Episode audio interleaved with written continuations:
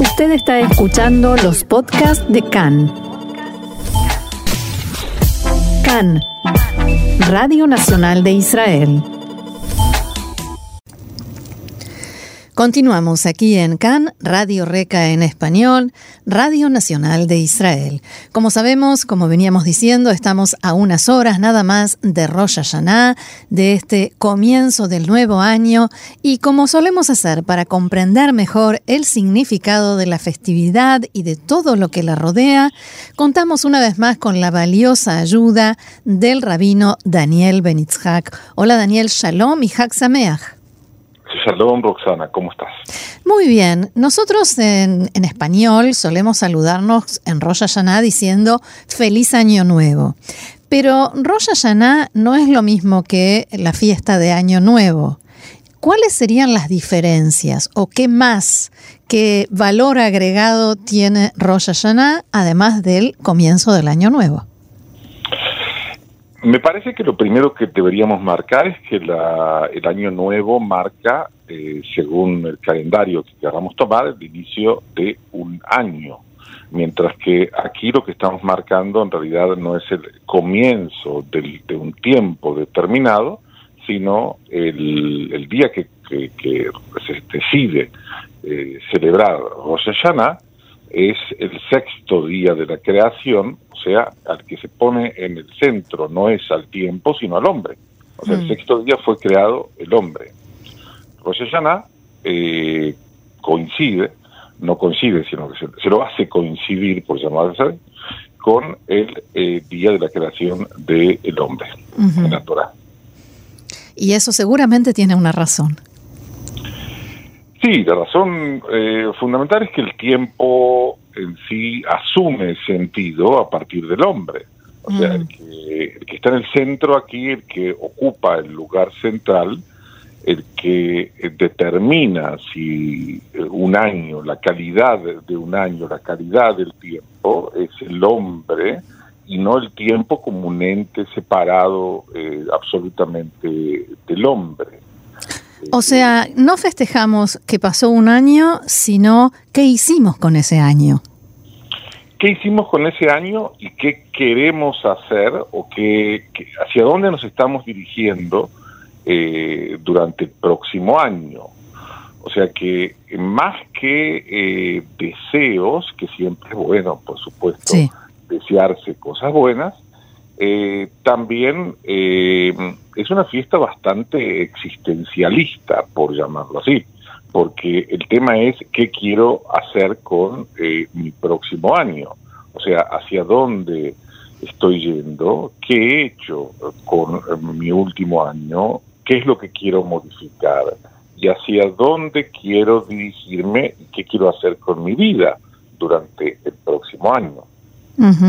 Es como si alguien nos estuviera diciendo, momento, tenés que parar un poquito y reflexionar, eh, descansa un poco, toma aire y volvé a planificar.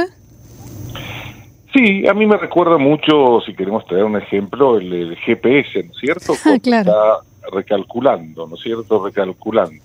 Mm. O sea, eh, sí, la, creo que hay que hacer una diferencia importante aquí entre lo micro y lo macro. O sea, mucha gente eh, se detiene en cosa que es muy bueno, por supuesto, muy buena, es eh, eh, corregir determinadas acciones, mejorar otras, rectificar hechos durante comportamientos, claro. Comportamientos y demás. Eso sería en micro, pero en macro es hacia dónde estoy yendo. Hmm. O sea, ¿qué estoy haciendo con mi vida? Eh, a mí me, mm, estoy absolutamente seguro que el espíritu de Rosh Hashanah tiene que ver más con lo macro que con lo micro. Si uno se equivoca o si uno comete un error durante el año, no tiene que esperar hasta Rosh Hashanah para rectificarlo. Si mm. me porté mal con una persona, debería disculparme inmediatamente. Claro, cuando me doy cuenta o cuando alguien me hace dar cuenta que me porté mal. Exactamente, no le voy a decir, mira, no, yo te voy a llamar en Rosh Hashanah y te voy a pedir disculpas. Mm. O sea, el, el tema aquí es, en, en Rosh Hashanah, al ser creado el hombre, el espíritu, vamos a llamarlo así, o la energía que reina en este día, es la posibilidad de recrearme. O sea, mm. el hombre fue creado y ahora yo puedo recrearme, puedo recalcular lo que estoy haciendo y dirigir mm, en macro, cambiar hacia dónde estoy yendo, eh, enderezar, afinar mi camino, pero fundamentalmente tiene que ver con algo mucho más eh, esencial, mucho más profundo que la rectificación puntual de actos determinados. Dijiste algo en una de tus primeras frases hace un par de minutos, el tiempo asume sentido y me gustó eso de que eh, el hombre haga que el tiempo asuma un sentido. ¿Hacia dónde tendría que encaminarse ese sentido si nos basamos, por ejemplo, o si miramos hacia el judaísmo en profundidad? Eh, tú también hace unos eh, minutos dijiste algo que me llamó la atención y que fue el tema de em, los eh, deseos, ¿no es cierto? La idea de que, eh, por supuesto, nosotros nos deseamos eh, determinadas, em, determinadas situaciones para el próximo año. Pero eso depende de nosotros, o sea, el, que busca, el que le da sentido. O sea, te puedo, yo te puedo decir que tengas mucha suerte, que tengas un hermoso año, que tengas pero finalmente eh, no son cosas que eh, eh, me, suceden, no son únicamente circunstancias, sino que tiene que ver también en esta época que se habla tanto de responsabilidad social, personal, social, exactamente. O sea, el hombre en busca de sentido, diríamos, ¿cierto? el hombre está buscando sentido, el hombre es el responsable de lo que va a hacer con su vida y, el, los días de Rosh Hashanah, porque son dos días, eh, son días que deberían estar principalmente dedicados a eso. O sea, em, eh, solemos decir en los deseos que tengas una larga vida.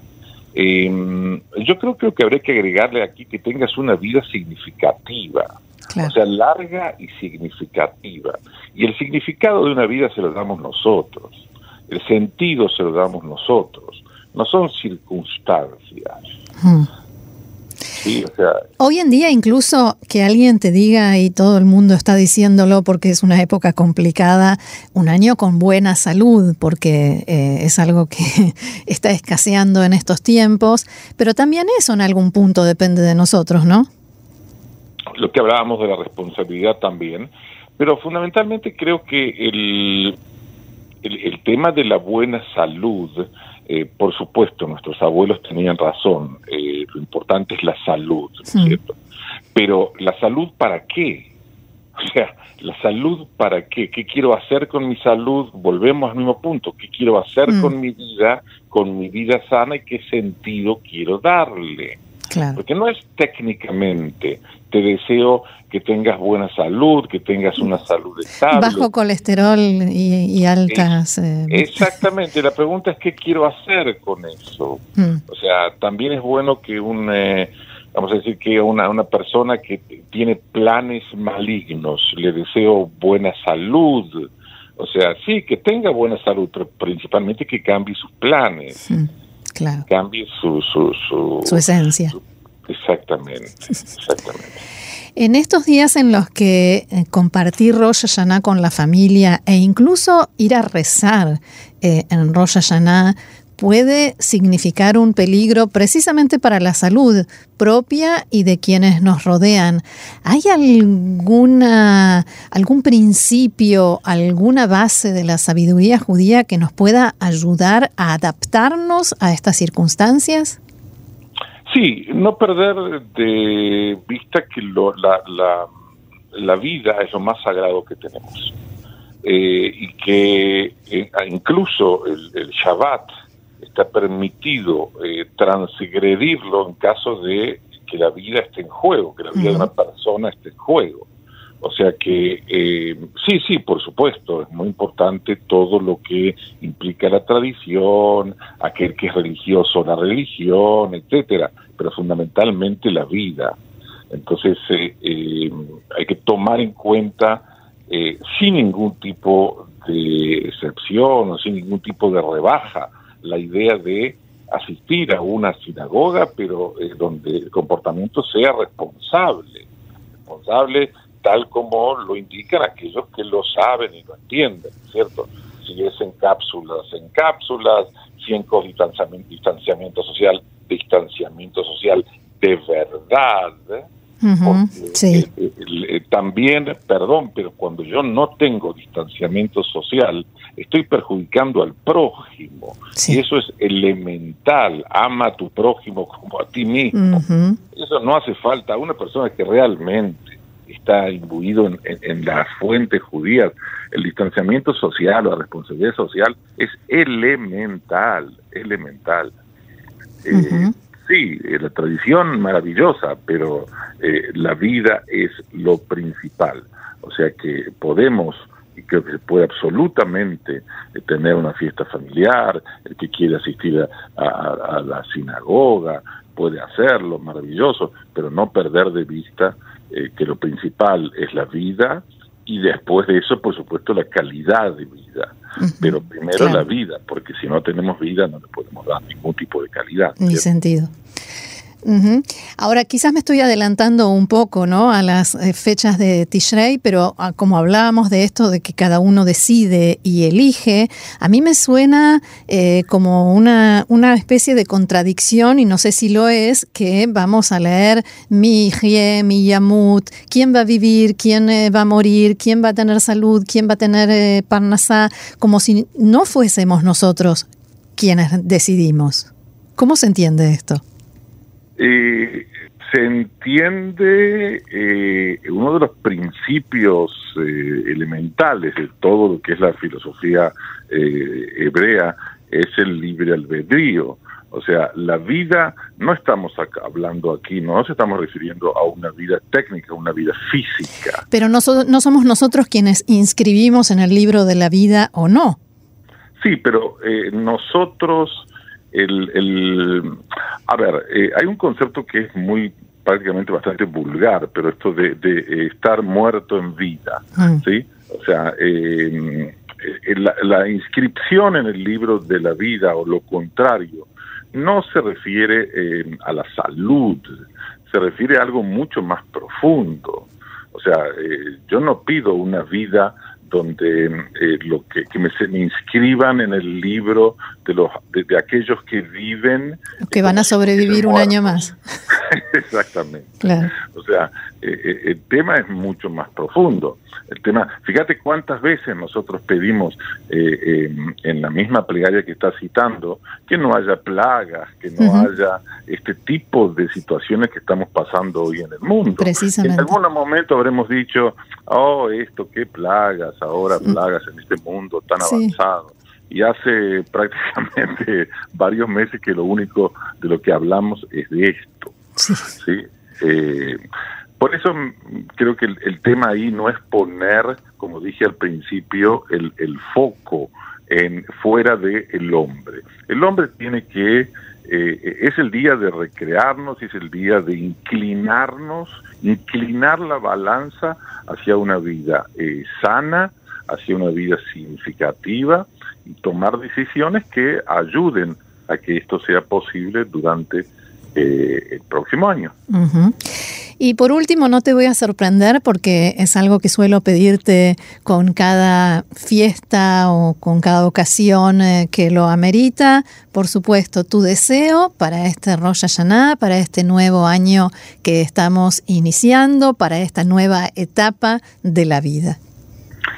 Mi deseo es que eh, sí tengamos una eh, vida con responsabilidad social en todos los ámbitos, no únicamente en el de la salud, sino también, como dijimos, eh, vidas más significativas, que podamos eh, mirar a nuestro alrededor y tomar en cuenta al prójimo de verdad, y que esta situación no la veamos como, no hagamos depender espero yo, el próximo año de una vacuna, de una posible vacuna. Eh, eh, porque eh, si no es este virus va a ser otro. Creo que lo importante es nuestro comportamiento y, seguramente nuestros actos van a traer van a cambiar nuestra vida. Eh, aprovechar este momento es un momento maravilloso de reflexión y desearnos el poder hacer esa reflexión de verdad, no eh, leyendo desde una página, desde tal página hasta tal página eh, de un libro, sino hacer una reflexión de verdad significativa y que eh, mejore la calidad de vida en nosotros en todos los sentidos el, el año que comienza en unas horas, como bien lo has dicho.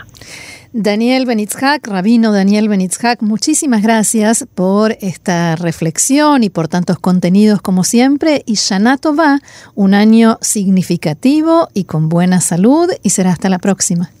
Hasta la próxima, Shanato va para ti y para todos los oyentes. Gracias. gracias. Shalom. Gracias. Shalom.